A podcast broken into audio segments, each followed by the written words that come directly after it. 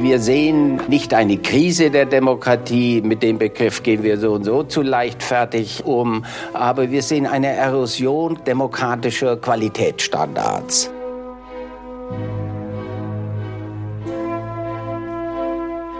Hallo, ich heiße Sie herzlich willkommen zu Augsteins Freitag, dem Podcast des Freitag am Freitag. Hier beschäftigen wir uns mit den Dingen, wie sie sind und wie sie sein sollten und mit den Menschen, die sie besser machen wollen. Vorher aber ein kurzer Überblick über die neuen Corona-Verordnungen. Ab 0 Uhr herrscht Maskenpflicht für die Sternzeichen Jungfrau, Waage und Wassermann und für alle Volvo-Fahrer, außer wenn sie grüne Socken tragen. Die Maßnahme gilt nur von 18 bis 21.30 Uhr, vorausgesetzt sie fahren einen Audi mit einer 17 im Kennzeichen. Wenn ihre Hausfarbe gelb ist, dann dürfen sie nicht aus dem Haus, außer es steht auf der rechten Straßenseite. Diese Ausnahme entfällt, wenn ein Parkplatz davor ist. Der österreichische TV-Journalist Ferdinand Wegscheider hat die Lage im vergangenen Oktober so zusammengefasst. Man sieht, sehr viel weiter sind wir seitdem nicht gekommen, abgesehen davon, dass wir nun in weiten Teilen des Landes zwischen 22 und 5 Uhr nicht mehr aus dem Haus dürfen, es sei denn, man ist allein, dann darf man bis 0 Uhr draußen sein, aber nur wenn man spazieren geht oder joggt. Wer später noch raus will, braucht einen Hund. Wenn Sie das nicht lustig finden, dann sind Sie selber schuld. So wie die 50 Schauspielerinnen, die die deutsche Öffentlichkeit unter dem Hashtag alles dicht machen auf die Humorprüfung gestellt haben, bei der dann erwartungsgemäß alle durchgefallen sind, die Schauspieler und das Publikum. Die einen waren nicht lustig und den anderen war nicht zum Lachen zumute. Dabei fängt Humor bekanntlich da an, wo der Spaß aufhört, zum Beispiel bei der deutschen Corona-Politik. Hilflos und überfordert zeigt sich die Kanzlerin am Ende ihrer Amtszeit. Äh, wussten Sie eigentlich, dass die Wissenschaft, also die Wissenschaft, auf die wir jetzt ja immer alle hören sollen, durchaus uneins ist, ob Ausgangssperren eigentlich ein probates Mittel zur Pandemiebekämpfung sind? Lustig, oder? Ich meine, die einschneidendste Maßnahme von allen, ab 22 Uhr Einschluss wie in der JVA Tegel, ist ausgerechnet eine, die wissenschaftlich gar nicht klar begründet ist. Können Sie gerne nochmal googeln, wenn Sie mir nicht glauben. Und Entschuldigung, ja, ich mache hier so meine Witze mit der Wissenschaft, weil die Anrufung der Wissenschaft inzwischen tatsächlich etwas Religionsersatzhaftes hat. Ganz viele Leute halten sich für irre, vernünftig und fortschrittlich, wenn sie sich auf die Wissenschaft berufen. Kurze Erinnerung, die Wissenschaft gibt es gar nicht und sie ist sich auch keineswegs immer einig. So, das sind so die Themen, über die ich heute mit Wolfgang Merkel rede. Merkel ist Politikwissenschaftler und zwar Direktor der Abteilung Demokratie und Demokratisierung am Wissenschaftszentrum Berlin für Sozialforschung und Professor für vergleichende Politikwissenschaft und Demokratieforschung an der Humboldt-Universität zu Berlin. Aber abgesehen davon hat er sich in der Corona-Krise als ein, sagen wir mal, unabhängiger Kopf erwiesen. Also als einer, der sich den Raum zum Denken nicht zu eng hat werden lassen. Er ist kein Querdenker, bitte, ja. Das Wort hatte schon vor Corona, Leugnertum und Verfassungsschutz keinen guten Klang, finde ich. Man sollte lieber nicht querdenken, sondern klar denken.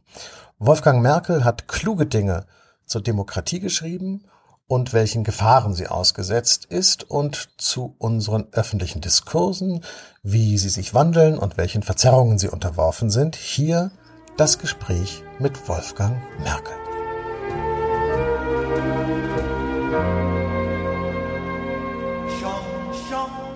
Hallo, Herr Merkel, schön, dass wir miteinander reden. Schön, dass ich hier sein kann. Freut mich. Unlängst haben sich, äh, wie Sie sich vielleicht erinnern, viele Schauspieler in, sagen wir mal, ironischen Beiträgen mit den Corona-Maßnahmen befasst. Ja, Stichwort äh, Hashtag Hashtag, da kann ich mich immer noch nicht dran gewöhnen, alles dicht machen. Wie fanden Sie denn diese Aktion? Ich fand diese Aktion weniger bemerkenswert als die Reaktion darauf. Ich bin über die Reaktion dann auf diese Videoclips gekommen, habe mir sicherlich nicht alle geschaut, äh, sondern die prominentesten mir herausgesucht.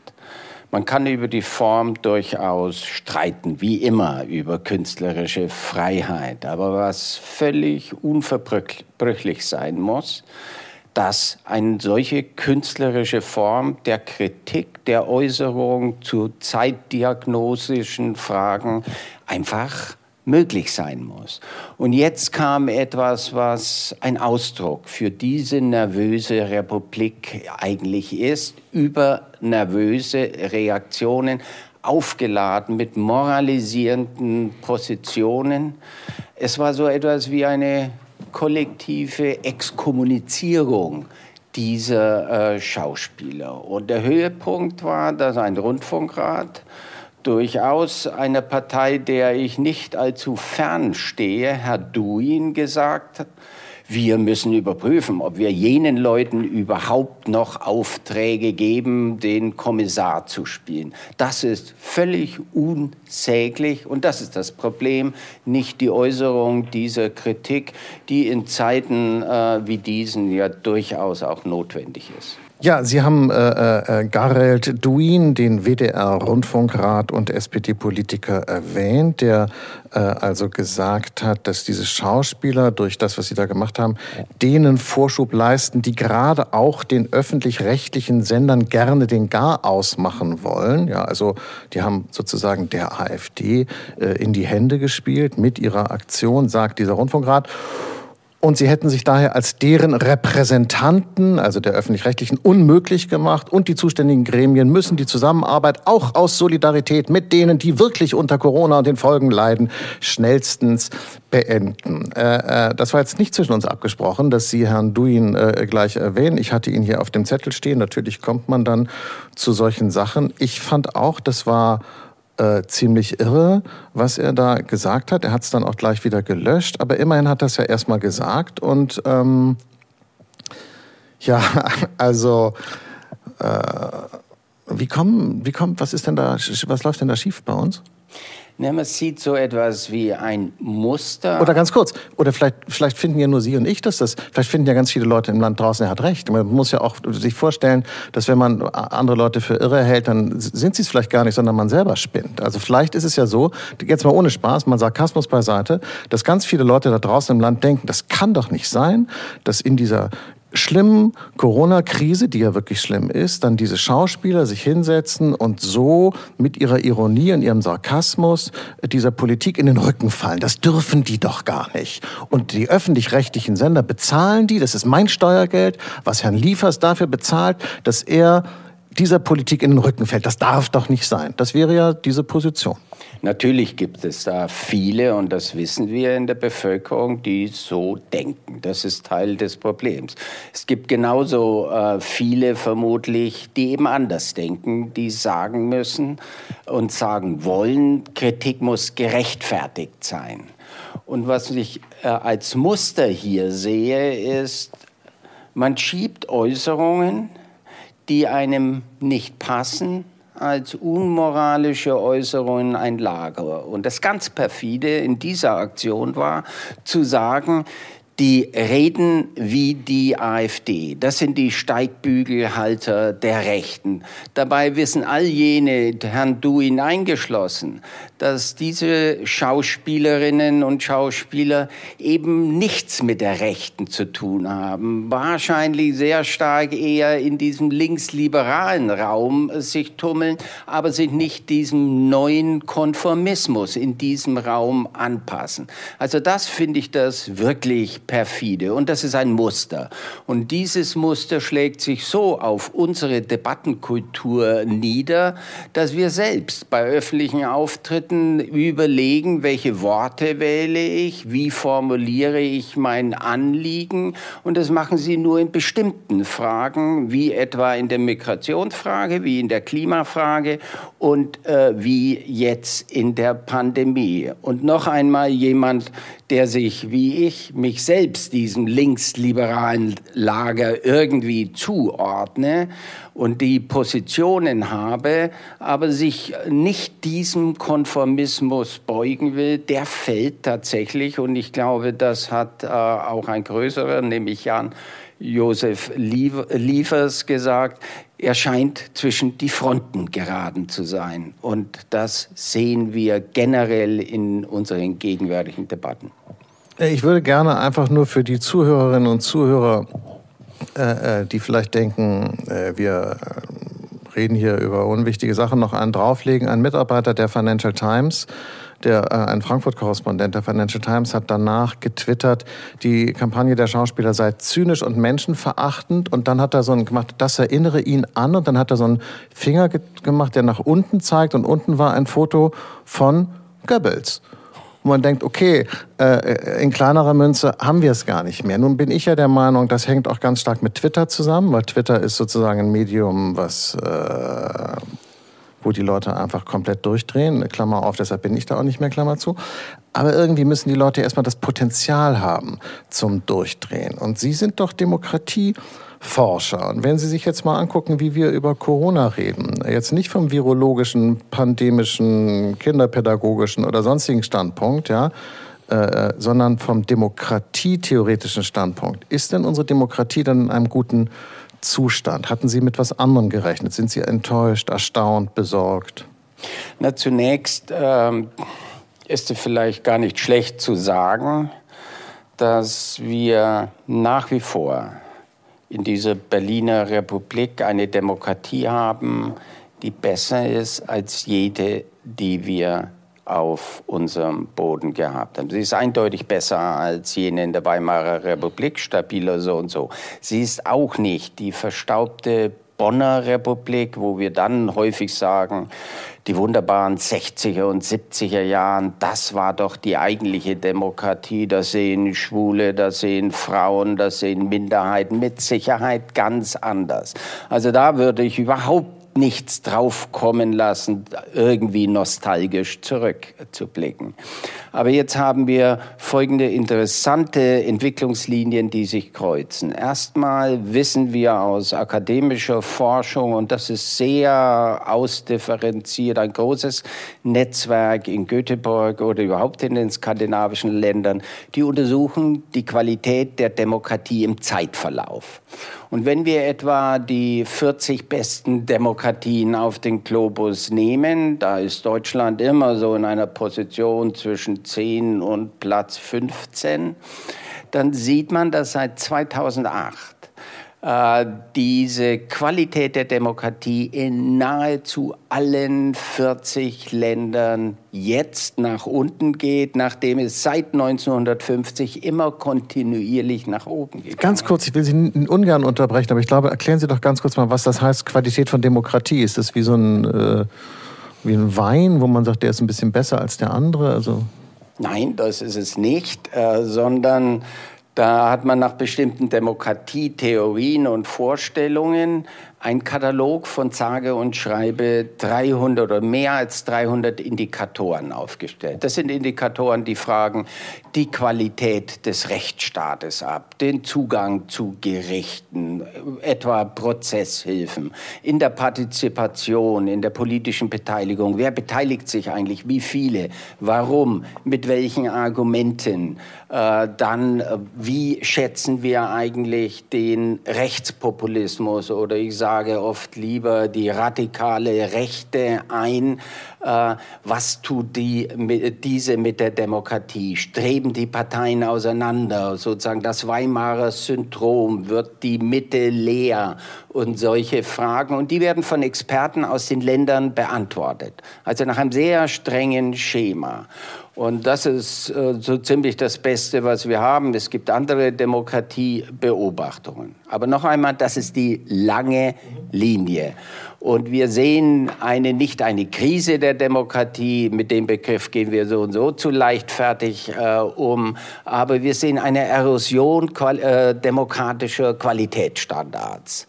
Und jetzt kommt, trifft das auf Krisen, äh, mit denen umzugehen wir nicht richtig gelernt haben. Das eine ist die Klimakrise, das zweite ist die Pandemie. Es ist gewissermaßen aber auch die Migrationsfrage.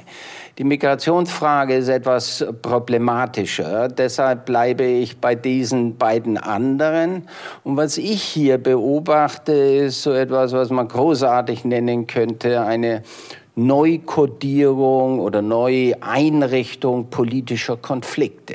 Da geht es nicht mehr wie bei dem Verteilungskonflikt um mehr oder weniger. Es geht um wahr und unwahr. Es geht um moralisch und unmoralisch. Und wenn ich selber eine Position habe, ich nenne die nicht nur eine moralische, sondern eine moralisierende. Moralisierend heißt immer selbstgerecht, übersteigern und äh, Verabsolutierung der eigenen Position. Und auf der anderen Seite sind dann die Unmoralischen, die Unverständigen, die Irrationalen. Und das ist ein Ausschließungsmechanismus, der in den USA unendlich weit fortgeschritten ist und den wir auch bei uns beobachten. Also wir sind eine sehr viel stärker polarisierte äh, Gesellschaft geworden. Und da geht es nicht mehr primär um Verteilung von Lebenschancen, von Einkommen und Gütern, sondern es geht um Moralisierung.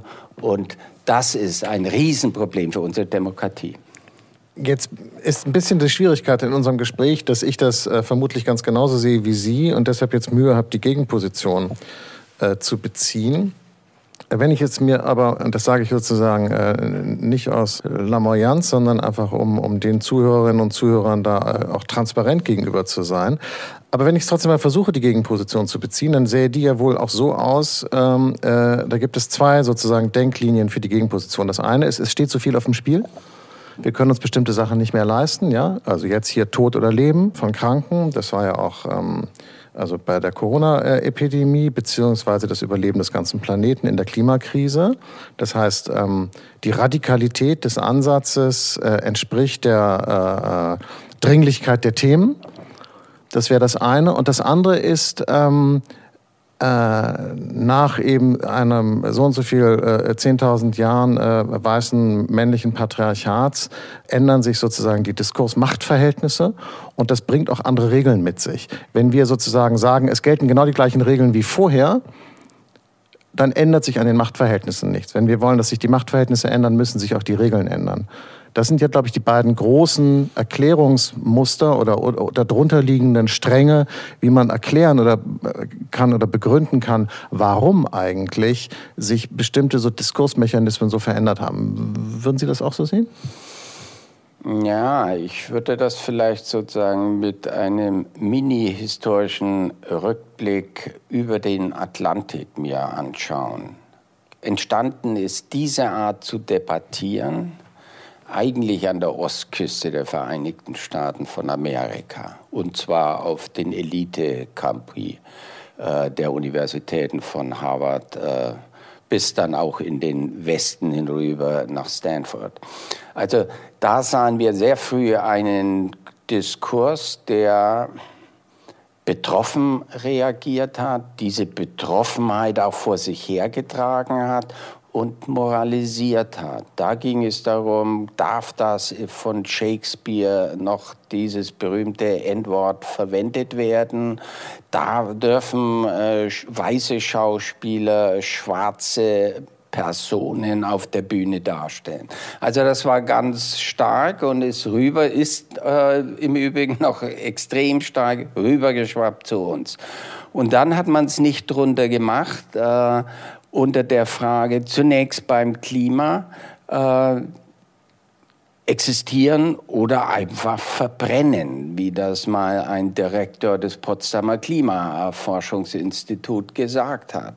Also man hat die höchste denkbare moralische Stufe sofort angezielt und wenn man das tut, muss, muss man wissen, dass das in der Politik dann kaum mehr verhandelbar ist. Nicht in der demokratischen Politik, die auf Kompromisse angewiesen ist. Zwischen Moral und Unmoral gibt es keinen äh, Kompromiss und zwischen Leben und Tod vermeintlich auch nicht. Ja, aber es ist interessant, dass Sie sagen, zwischen Moral und Unmoral gibt es keinen Kompromiss, denn jeder weiß, dass das nicht stimmt. Weil unser tägliches Leben besteht aus permanenten Kompromissen zwischen dem, von dem wir wissen, dass es eigentlich richtig und gut wäre und dem, was wir aber tun. Und wir versuchen uns sozusagen diesem Ideal anzugleichen. Insofern verwundert. Das wäre langweilig. Das wäre in der Debatte langweilig. Vor allen Dingen von den moralisch Selbstgerechten. Langweilig zu sagen, naja, da gibt es ein Pro und Contra. Die Position einmal so geäußert, mit allerhöchster Moralität äh, versehen, erhöht den Sprecher und die Sprecherin natürlich sofort selbst. Ja, nur, wie gesagt, das Interessante ist ja, äh, das Interessante ist ja, dass die Leute, die so argumentieren, die Fakten dann auf ihrer Seite wissen. Wenn wir jetzt jedenfalls mal beim Klima und bei Corona bleiben, gehen wir jetzt mal weg sozusagen von der Frage der, der Minderheitenrechte, weil das ein anderes Thema ist, äh, gehen wir hin zu den wissenschaftsbasierten Diskursen da wird ja auf das Faktum rekurriert. Das Faktum, dass das Überleben des Planeten oder das Überleben des Menschen auf dem Planeten äh, gefährdet ist. Das Faktum, dass die Krankheit äh, äh so und so viele Menschen äh, an, an, ihrer Gesundheit oder ihrem Leben gefährdet oder zerstört. Und an den Fakten würde ich jetzt eigentlich auch gar nicht äh, rumdeuteln wollen. Trotzdem würde ich aber danach der Feststellung der Fakten das Gespräch anders führen. Also wie kommt es denn, dass sozusagen von der Feststellung der Fakten bei vielen Leuten heute auch gleichzeitig eine bestimmte Art des darüber Sprechens zwingend Schluss gefolgert wird? Ja, das ist einer der Probleme unserer Debattenkultur.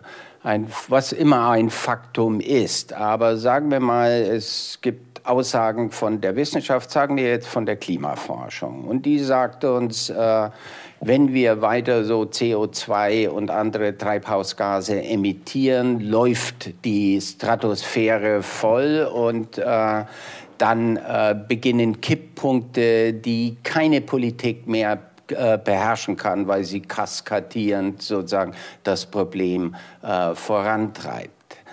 Äh, dann kommt aber die das kann man so nehmen und ich nehme es als Laie deshalb als ein Faktum, weil es einen überragenden Konsens in der Wissenschaft diesbezüglich gibt. Also da zu zweifeln äh, ist schon sozusagen eher eine Wahnsinnsposition. Noch dazu, wenn sie von Laien kommt. Die Frage ist aber erstens, in welchem Zeitraum passiert das? Zweitens, äh, wenn wir folgende Stellschrauben äh, drehen, was heißt das dann für die äh, Frage der globalen Erderwärmung? Das Dritte heißt, und das kommt überhaupt zu kurz nach meiner Meinung, äh, müssen wir dann, wenn wir dieses eine Ziel, der Stopp der Klima, äh, der Treibhausemissionen verfolgen, äh, was hat das für Konsequenzen für wen in unserer Gesellschaft? Die Differenz zwischen demokratischer Politik und Wissenschaft ist, dass die Wissenschaft sozusagen einen Issue, eine Frage versucht zu lösen bzw zu dechiffrieren. Die Politik hat jedes Mal mehrere Ziele zu verfolgen und das lässt die Politik gegenwärtig so äh, schwach dastehen, weil sie dann, wie etwa Fridays for Future sagt, bei jeder Entscheidung äh, zur Reduktion der Treibhausgase, das genügt nicht, das ist kein Klimapaket, sondern bestenfalls ein Klimapäckchen. Ich finde es nur so lustig, weil also in der Zeit, als die katholische Kirche noch bedeutend mächtiger war als jetzt, wurden ja auch ähnliche Standards äh, äh, aufgestellt und äh, man konnte sozusagen sagen, es geht um das Seelenheil und das Seelenheil ist sozusagen absolut, ist ein absoluter Wert, der sozusagen höher ist als alles andere und alles, was diesem Zweck dient, um dein Seelenheil zu erreichen, ist gut. Äh, notfalls verbrennen wir dich, um dein Seelenheil zu erreichen, aber dafür müsstest du uns im Prinzip noch dankbar sein. Und ähm, äh, Wissenschaft hat natürlich im, im, im, im, im, im, in der Totalität sozusagen des Wahrheitsanspruchs Religion ersetzt kann man ja sagen. Und während wir bei der Religion äh, einen, einen, einen aufklärerischen Impetus hatten, um zu gucken, ja, stimmt das denn alles so und wo führt das denn hin, trauen wir uns das bei der Wissenschaft nicht mehr. Also Zweifel, das Problem ist, Sie haben es ja eben schon gesagt, wenn man als Laie zweifelt an den Fakten, steigt man aus aus dem, aus dem Konsens und begibt sich eigentlich in einen Irrsinnsbereich. Trotzdem muss ich sagen, bei mir, ich habe eigentlich, auch wenn es stimmt, keine Lust, mich sozusagen dem totalitären Anspruch zu unterwerfen. Oder? Ähm, bin mir nicht ganz sicher, ob ich Ihnen endlich mal nicht folge bei dem totalitären... Das ist eine doppelte Verneinung, das, das verstehe ich immer nicht. Ja, aber deshalb lieben wir diese, ja. äh, äh, die, äh, der totalitäre Anspruch. Äh, ich würde sagen, wir sollten nicht im Singular von der Wissenschaft sprechen. Und das ist einer der großen Vorzüge, dass es die Wissenschaften gibt und dass es dadurch Kontroversen, Debatten, Herausforderungen gibt. Äh, der berühmte Wissenschaftstheoretiker Karl Popper hat das mal als den eigentlichen Motor gezeigt. Immer wieder anrennen gegen die herrschende äh, Meinung, sie herausfordern, sie überprüfen. Das ist der Fortschritt. Aber wie wir gegenwärtig in der Öffentlichkeit Wissenschaft, und jetzt bin ich im Singular, debattieren, ist eben der Singular. Das ist die absolute äh, Wahrheit ist. Und wenn wir gerade die, das Jahr der Pandemie ansehen, müssen wir wir sehen, wie oft, und das ist völlig natürlich, die Wissenschaft sich korrigieren muss, die, äh, die Virologen, die Epidemiologen. Wir wissen heute deutlich mehr und wir wissen deshalb mehr, weil immer wieder diese Positionen von anderen herausgefordert sind. Wir lieben zwar, und jetzt sage ich kollektiv für die deutsche Bevölkerung oder die Mehrheit, lieben Herrn Drosten, weil er sozusagen sowas wie der Virologe der Herzen ist und wer gegen ihn äh, dann äh, anargumentiert, ist etwa jemand, der dem insuffizienten Wissenschaftler Streeck folgt und wenn es ganz schlecht kommt, aus dem rechten, äh, wissenschaftsverleugnenden Lager kommt.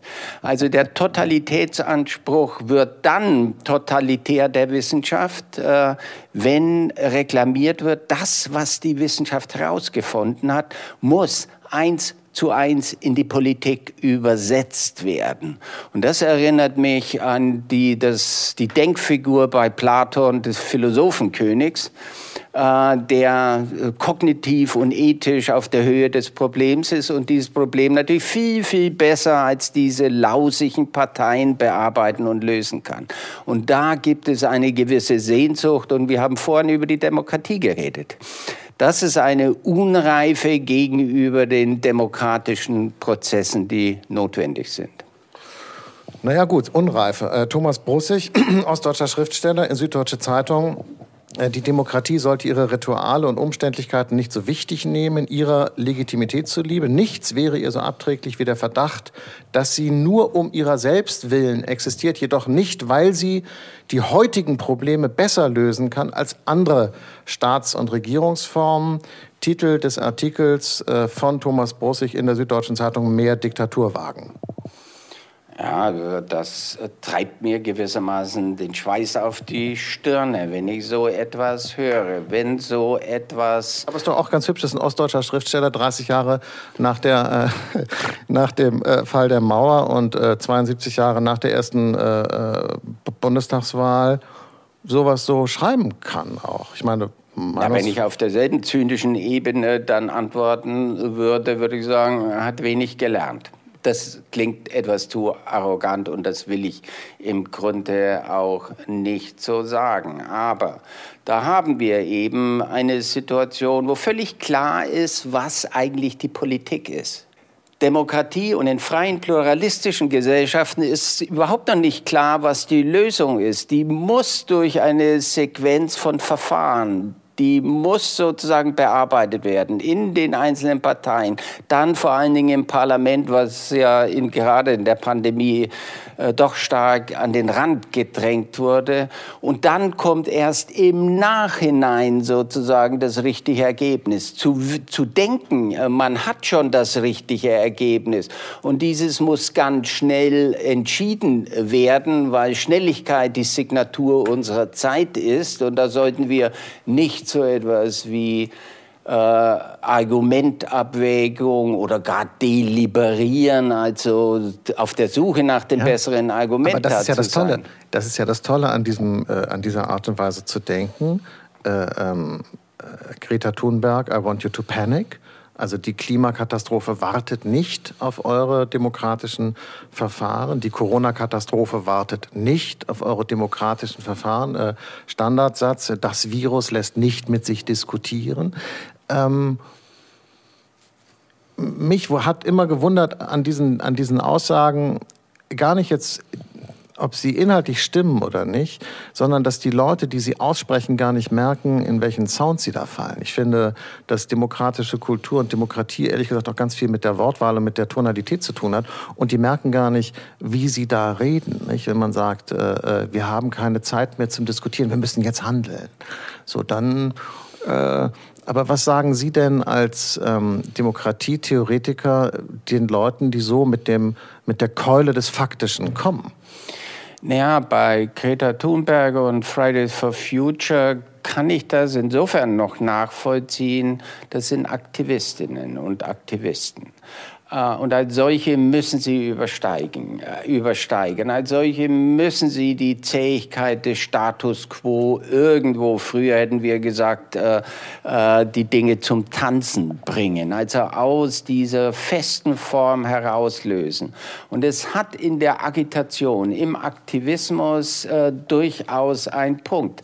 Äh, aber es ist eine Position unter mehreren und sie muss sich bewähren und dann muss sie sich bewähren gegenüber dem Argument, ja, willst du lieber nicht in der VR China vielleicht, aber in Singapur. Singapur ist gewissermaßen ein solches äh, denkbares Modell. Das hat irgendwie einen Legalstaat, hat halbe demokratische Strukturen, gewiss keine ganzen. Und da kann sehr schnell so etwas durchgesetzt werden.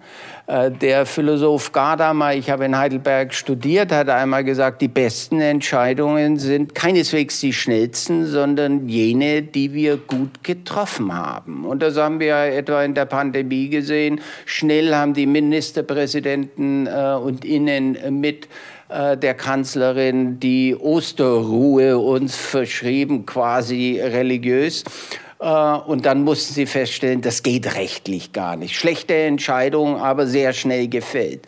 Und das sind die, äh, ja, die Fehldeutungen gegenwärtig, dass alles so schnell in der Demokratie sein muss wie in der Politik. Und wir erinnern uns ja an die Finanz- bzw. die Euro-Krise wo äh, die Kanzlerin eine Entscheidung durch das Parlament gepeitscht hat, mit der Nötigung an die Parlamentarier zu sagen, wenn ihr nicht schnell entscheidet, drehen die Märkte in Turbulenzen.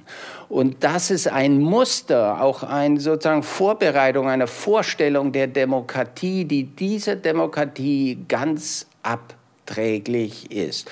Und nochmal zu Prusik. Äh, wenn ihr das tatsächlich denkt, ist das erstmal ein naives Verständnis, was gute Lösungen sind. Es sei ihm Gadamer auch empfohlen äh, zu lesen und auch eine gewisse Chutzpe zu sagen, Hört auf mit diesen Lächerlichkeiten demokratischer Verfahren. Es gibt hier eine Instanz. Das ist nicht die katholische Kirche in der Tat, sondern das ist die Wissenschaft und die liefert uns äh, das Richtige.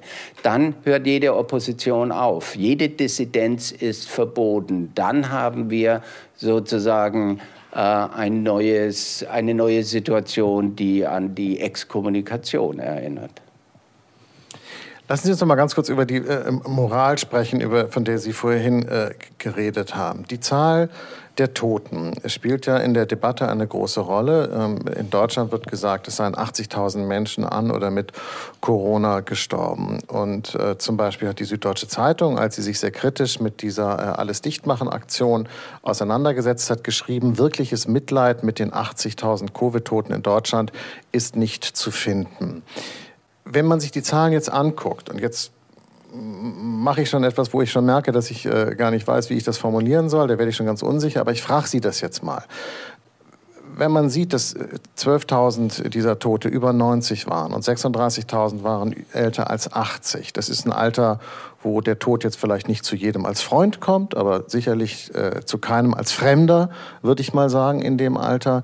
Spielt das eine Rolle? Ist das ein, ein, ein Faktum, also dass einfach über die Hälfte schon sehr, sehr alt waren, was in der Öffentlichkeit erwähnt werden sollte? Oder macht das moralisch in der Bewertung gar keinen Unterschied? Oder ist schon die Frage eklig? Da zögere ich auch. Ich würde eher sagen, diese Frage sollten wir nicht öffentlich beantworten. Und Und ich sage es deshalb, weil wir eine abschüssige Ebene dann betreten könnten, wo äh, über wertes und nicht so sehr wertes oder kaum mehr wertes Leben diskutieren. Wir können nicht sagen, auch wenn das so eine Intuition ist, gar nicht unplausible, dass jemand, der erst 25 Jahre ist, dass dessen Leben mehr wert ist eine, als das einer. So weit würde ich gar nicht gehen. Den, den Weg würde ich von vornherein äh, beschneiden. Aber ich würde sagen, sein Tod kommt deutlich überraschender als der eines 95-Jährigen. Ein deutlich. Aber äh, das wiederum zu thematisieren, und das hat ja der Oberbürgermeister in etwa Boris Palmer in Tübingen mal so formuliert. Äh, und hat dafür äh, doch sehr viel Prügel bezogen. Und ich schätze durchaus manches, was er macht. Äh, glaube, dass er sich da vergriffen hat. Ich ja. denke nochmal, das ist die schiefe Ich bin ja Ihrer Ebene. Meinung. Ich finde die Ebene auch schief und ich würde es auch nicht machen. Aber wenn äh, wir befinden uns aber in einem Umfeld, in dem mit dieser 80.000er Zahl permanent operiert wird. Ich finde, man sollte mit dieser Zahl nicht operieren, denn in Wahrheit ist die Zahl nicht lauter, meiner Meinung nach. Ich finde es schon schwierig überhaupt, das ist ja eigentlich der Punkt, ich finde es überhaupt schwierig, mit der Zahl der Toten zu operieren. Denn diese Zahl der Toten wird ja wie eine, äh, wie eine Keule geschwungen, wenn gesagt wird, wir haben 80.000 Tote und angesichts dieser Zahlen müsst ihr doch schweigen. Und das ist doch ein, ein, ein Argument, ein, ein Totschlagargument, äh, sage ich jetzt äh, äh, unpassenderweise, was auch jede Diskussion über alles zum Erliegen bringen soll. Und dagegen muss man sich doch dann auch irgendwie wehren können, sagen, stopp, stopp, stopp, ich akzeptiere deine Art der Argumentation nicht. Bleib mir mit deinen 80.000 Toten weg. Auch da gibt es eine, ein Recht, das in einer freien Gesellschaft zu äußern. Ich würde es nicht so sehen und unterscheide mich vielleicht äh, zum Glück wieder einmal äh, etwas von ihrer Position, dass diese Todesraten nicht aussagekräftig sind die sind mir viel wichtiger im Grunde als diese dubiosen Infektionsraten, wo wir nie die Dunkelziffer äh, äh, bekommen haben, nie die genaue Relation zu den Testungen gehört haben. Äh, da muss man schon in die tiefsten Journals einsteigen, um das zu bekommen. Also äh, mir äh, ist das insbesondere im internationalen Vergleich, vielleicht nicht absolut in unserer Gesellschaft, aber wenn ich vergleiche, äh, ist eigentlich die schwedische äh, Öffnungspolitik deutlich besser als, sagen wir, eine Schließungspolitik in Australien oder auch nur in Deutschland. Dann können das aussagekräftige Ziffern sein. Nicht die einzigen, sondern wir müssen dann, was weiß ich, diejenigen, die ihre berufliche Existenz verloren haben, diejenigen, die psychisch krank werden, Gewalt in der Familie, all das kennen wir.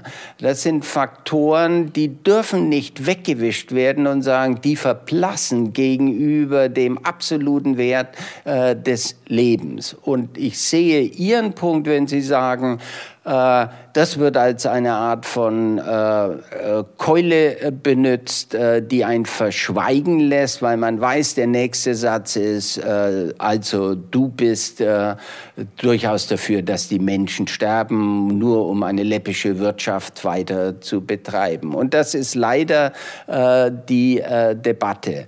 Aber die Mortalitäts-, also die Todesraten rauszulassen, wenn wir auf der Suche sind nach den besten Lösungen, äh, würde ich nicht machen. Noch ein Wort, und das war ja das Erstaunliche in der Debatte, dass es eines äh, hochkonservativen christdemokratischen Politikers bedurfte, nämlich äh, Schäuble als Bundestagspräsident, der eigentlich auf eine triviale äh, rechtstheoretische oder verfassungstheoretische äh, äh, Punkt aufmerksam gemacht hat, gesagt, halt mal Leute, das ist nicht Artikel 2 und wenn es überhaupt einen völlig absoluten Wert gibt, dann ist es die Würde des Menschen.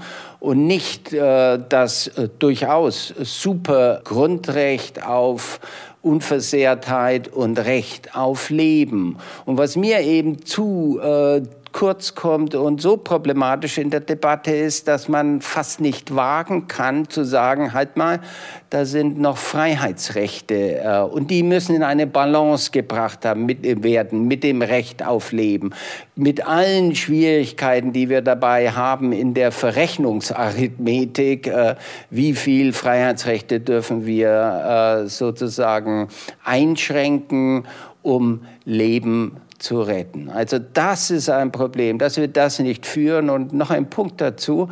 Wer das geführt hat, ist eine Partei, die ich nicht äh, wähle und nie gewählt habe. Das muss man aber sagen. Die Rechtsstaatsverteidigungspartei war die FDP.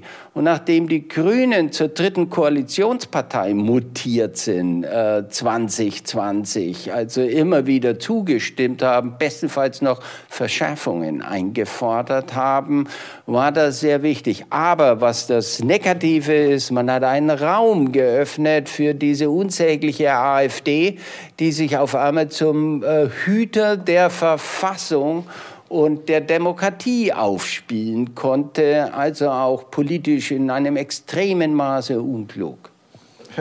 Äh, was glauben Sie eigentlich, warum haben sich die Grünen beim neuen Infektionsschutzgesetz im Bundestag enthalten? Das ist fast eine äh, hochclevere Position. Ist das nicht unfassbar zynisch? Ich meine, ist das nicht blanker Zynismus, sich bei der entscheidenden Abstimmung zu enthalten? Na, Sie wussten erstens, das geht durch. Das geht mit den Stimmen der äh, Koalition durch. Also wir müssen uns da keine Sorgen machen.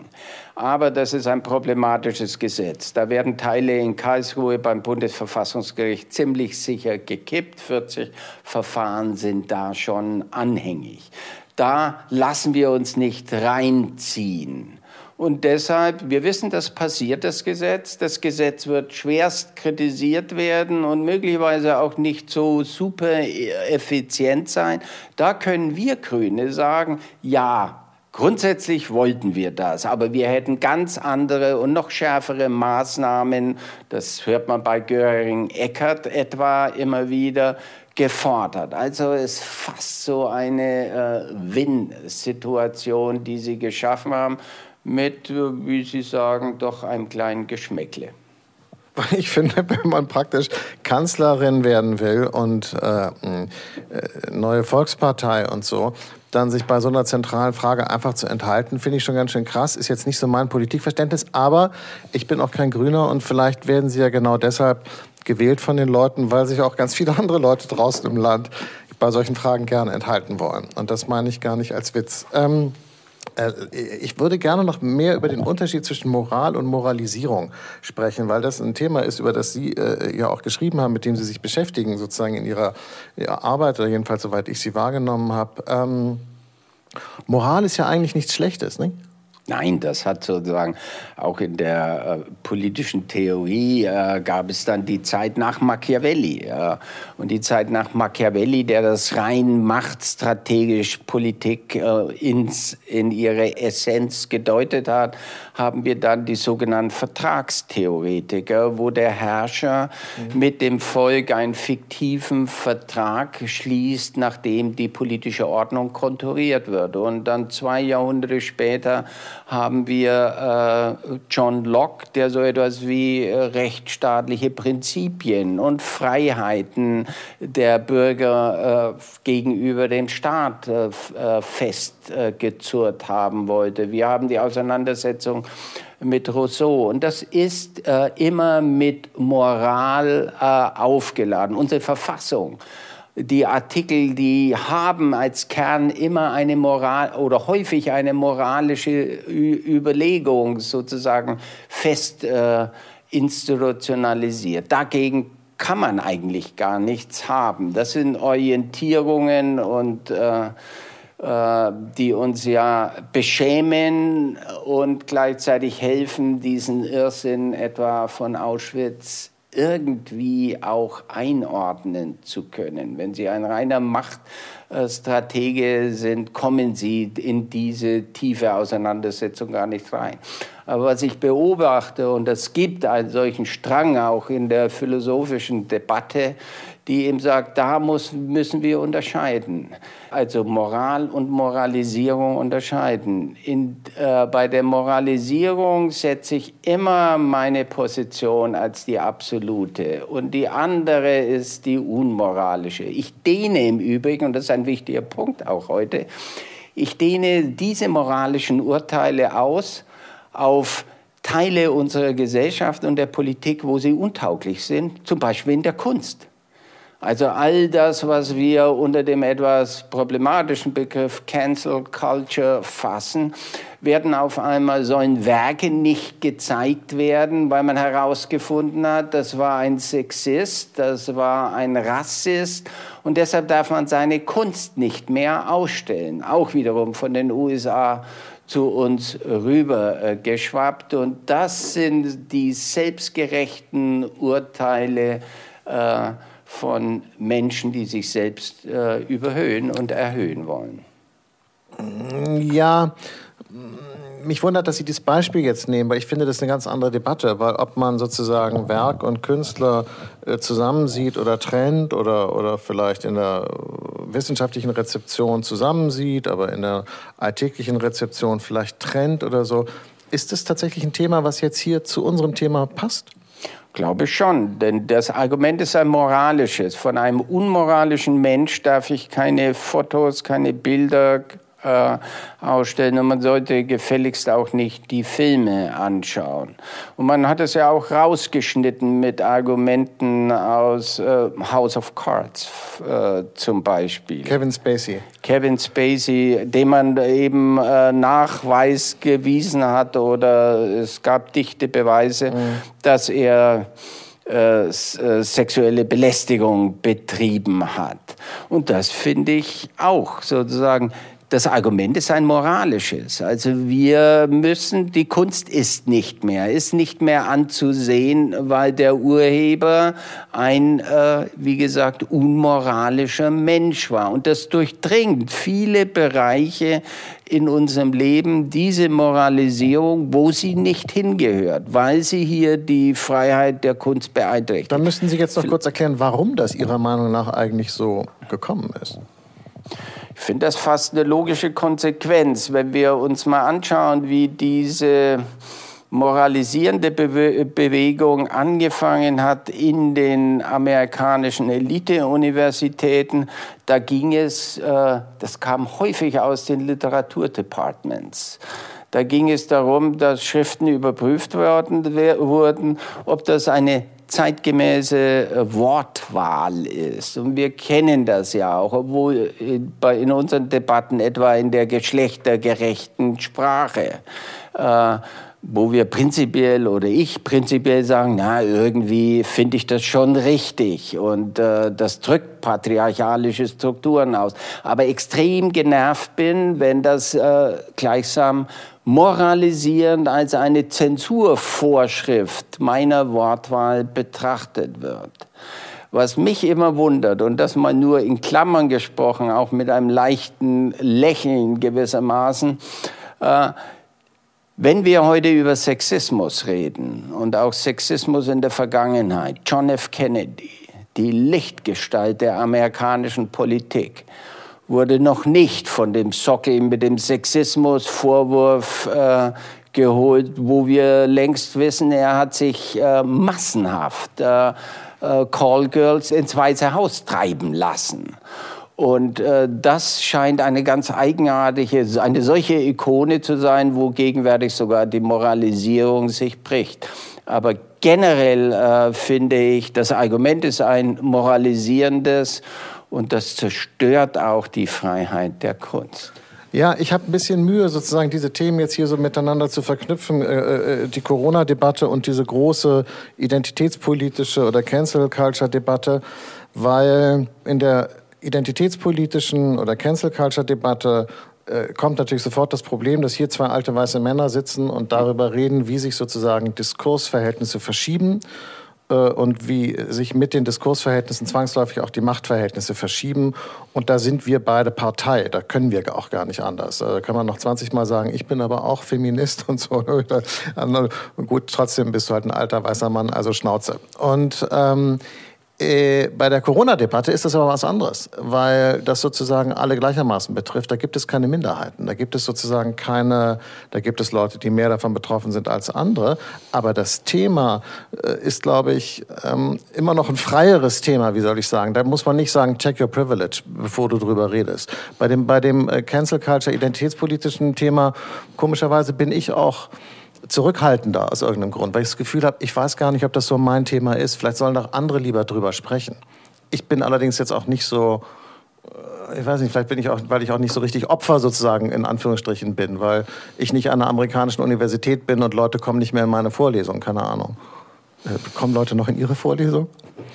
Die kommen und die kommen sogar massenhaft. Äh, das fand ich ja auch immer ein ganz tollen Effekt meines privilegierten Berufes. Äh, und ich glaube, dass sie deshalb auch gekommen sind, weil ich nicht hundertprozentig äh, den neuesten Konventionen gefolgt bin und sie irgendwie gewusst habe, der Typ ist kein Rechter, ist kein Konservativer, sondern das ist ein äh, nicht so konformistischer äh, Linker. Und äh, das würde ich gerne für mich reklamieren, was in diesen Zeiten extrem schwer ist. Aber nochmal, und ich will das gar nicht wiederholen, aber ich sehe, sehe die Unterschiede zwischen dieser Identitätspolitik, äh, wo wir über die Rechte gar nicht geredet haben, die unsäglich ist, nationalistisch, chauvinistisch und auch meist auch rassistisch äh, und auf der anderen Seite eben eine doch zensurbereite Links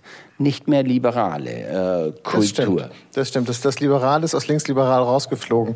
Ähm, es gab ja äh, wie ich Ihnen nicht sagen muss, den Philosophen äh, äh Arnold Gehlen, der Ende der 60er, in den 60ern das Buch geschrieben hat, Moral und Hypermoral, was äh, auf eine merkwürdige Weise weiß nicht, ist das heute wieder aktuell? Sollen die Leute das nochmal aus dem Schrank holen oder, oder lieber hm. nicht? Soweit ich das sehe, lese mich auch jetzt etwas stärker in diese philosophische Debatte ein. Ist Gehlen nicht der Bezugspunkt, sondern das sind sehr viel stärker angelsächsische Autoren, die hier herangezogen werden. Aber ich danke für den Hinweis.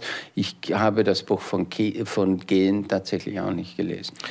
Naja, es geht ja auch um den, da, um den Begriff des Humanitarismus, nicht? Der, der, äh, der sozusagen die, äh, die zur ethischen Pflicht gemachte, unterschiedslose Menschenliebe. Ähm, äh, aber ich weiß nicht, führt uns das jetzt hier gerade weiter, der Humanitarismus. Es sind natürlich, es sind sozusagen, es war so ein von konservativer oder eher sozusagen auf der konservativen Seite anzusiedelnde Kritik, nicht an der unterschiedslosen Menschenliebe, an der Moralisierung von Diskursen, die ja in den 60er Jahren mit der Studentenbewegung ja ohnehin äh, äh, das Diskursklima ganz stark verändert hat. Da kam sofort ja praktisch von konservativer Seite, vielleicht sogar von reaktionärer Seite, die Gegenbewegung, die das kritisiert hat. Und das finde ich ganz interessant, weil wir ja denken, äh, dass diese Mechanismen, die wir hier beobachten, für unsere Gegenwart so neu sind, dass sie durch das Internet vor allen Dingen ganz stark beschleunigt oder vielleicht sogar erzeugt wurden.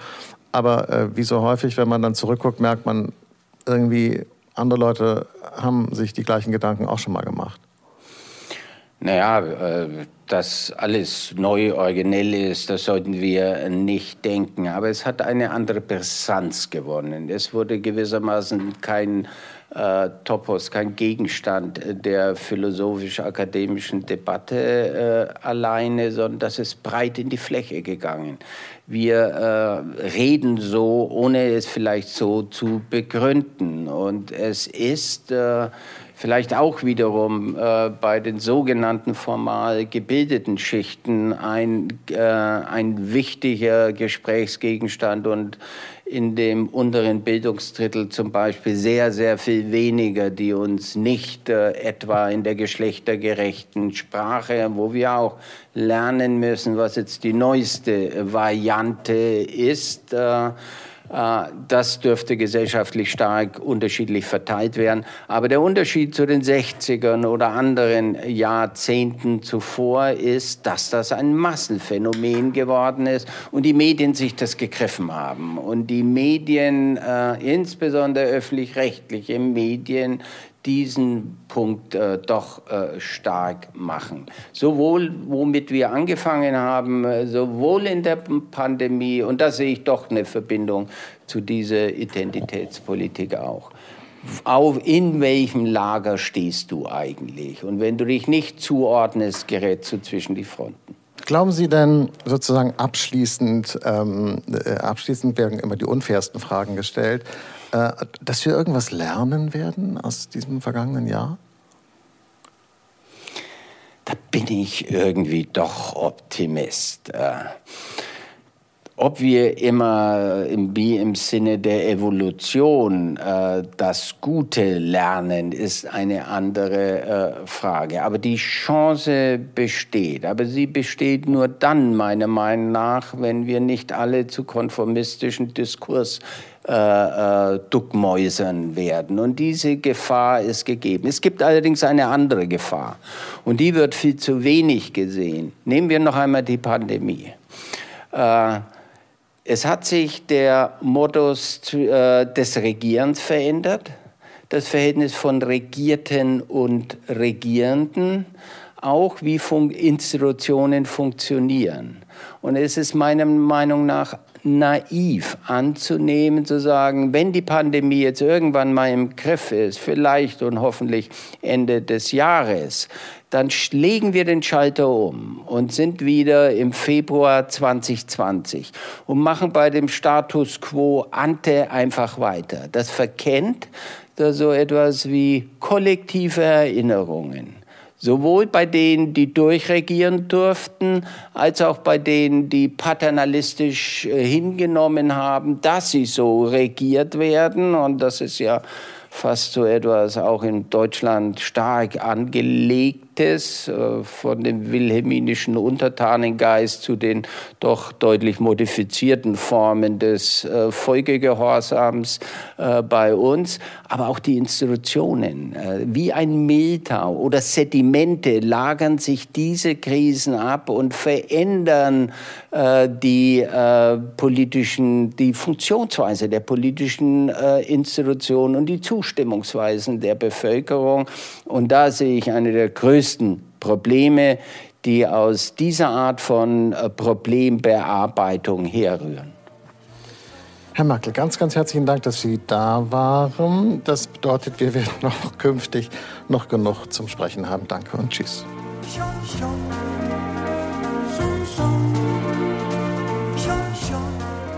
Das war das Gespräch mit Wolfgang Merkel.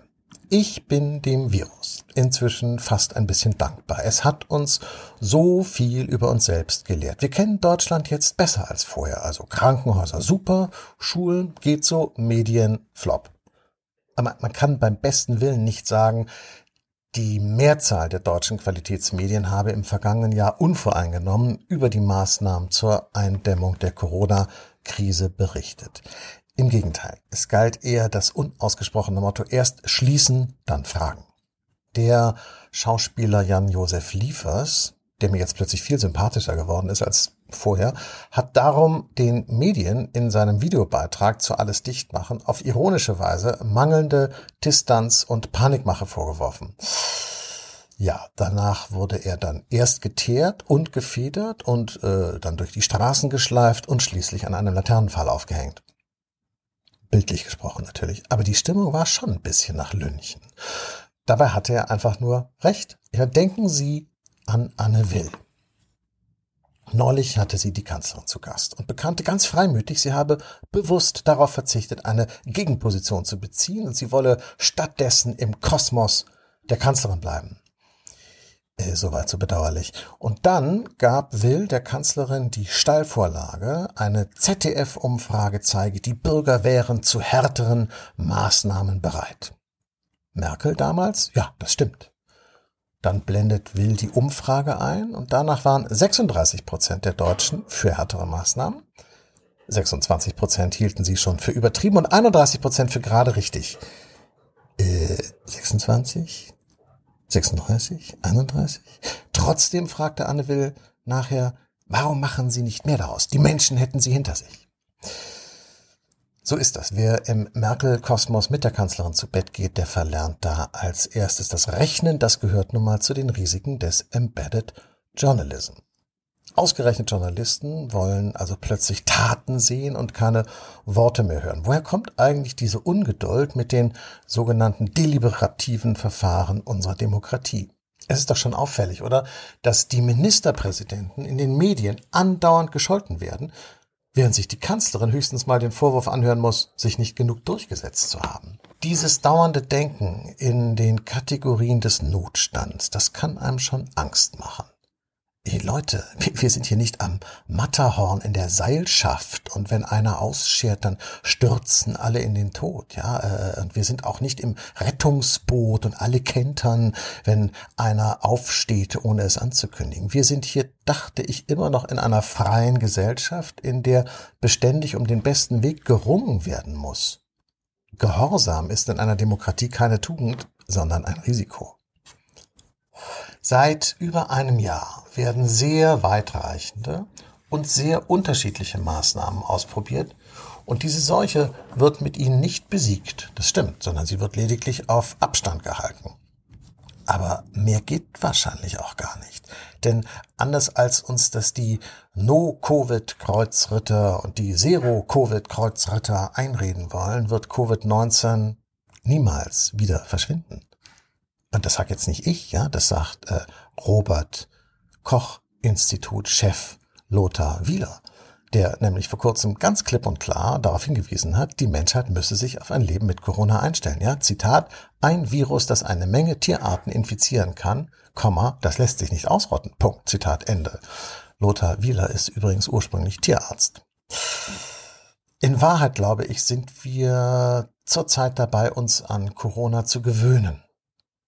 Wir opfern dabei vieles, aber nicht alles von dem, was unser Leben ausmacht. Und vielleicht ist das wirklich der einzige Weg in einer halbwegs freien Gesellschaft, mit so einer Krankheit irgendwie klarzukommen, bis die sogenannte Herdenimmunität durch Impfung erreicht ist. Dieser Pragmatismus, für den ja die Ministerpräsidenten stehen und nicht die Kanzlerin, das kann man als Herumwursteln diffamieren und dann immer wieder nach den großen Lösungen rufen. Aber ehrlich gesagt ist das unernsthaft und es ist auch populistisch. Und anders als alles dicht machen, ist das leider keine Satire. Das war Augsteins Freitag, der Podcast des Freitag am Freitag. Sie können uns bei Apple, Spotify und anderen Podcatchern hören und natürlich auf freitag.de. Bis bald, Ihr Jakob.